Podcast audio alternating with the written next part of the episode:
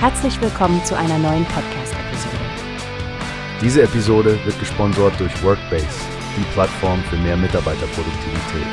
Mehr Informationen finden Sie unter www.workbase.com. Willkommen zurück beim Newspace Podcast. Heute unterhalten wir uns über ein Highlight im literarischen Kalender, die Verleihung der Preise auf der Leipziger Buchmesse. Ja, Frank, ein aufregendes Event für alle Literaturfans und dieses Jahr gibt es eine kleine Überraschung. Die Jury unter Vorsitz von Insa Wilke hat zum ersten Mal in der Geschichte der Buchmesse ein Hörbuch in der Kategorie Sachbuch Essayistik nominiert. Oh, wirklich? Das ist ja eine spannende Neuerung. Welches Hörbuch hat es denn auf die Liste geschafft? Es handelt sich um Jahrhundertstimmen 1945-2000, ein Hörbuch, das Originalaufnahmen aus der deutschen Geschichte versammelt. Eine außergewöhnliche Art, sich mit unserer Vergangenheit auseinanderzusetzen. Oh, das klingt sehr interessant. Geschichte zum Hören sozusagen. Und wer sind die weiteren Nominierten in dieser Kategorie? Nun, da ist Christina Morina mit 1000 Aufbrüche, die Deutschen und ihre Demokratie seit den 1980er Jahren.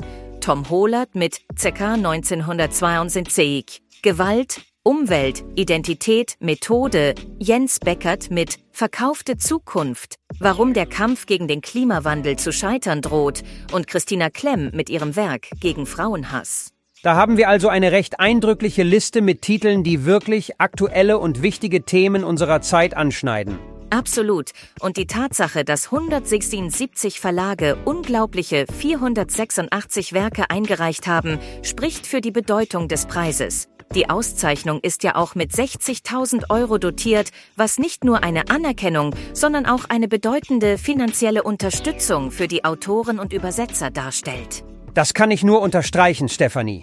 Ein Gewinn ist nicht nur ein Sieg für den Einzelnen, sondern auch eine Botschaft darüber, welche Themen in der Literatur gerade als besonders relevant erachtet werden. Und nicht zu vergessen, Frank, es zeigt auch, in welche Richtung sich unser kulturelles Verständnis und Bewusstsein entwickelt.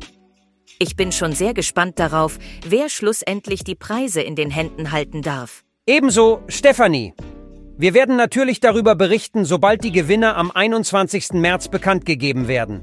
Danke, dass ihr wieder eingeschaltet habt und bis zum nächsten Mal bei Newspace. Verpasst nicht unseren nächsten Podcast, in dem wir tiefer in die Werke der Nominierten eintauchen werden. Macht's gut und bleibt informiert. Wie hast du gehört? Es gibt eine Plattform, die wir probieren sollen.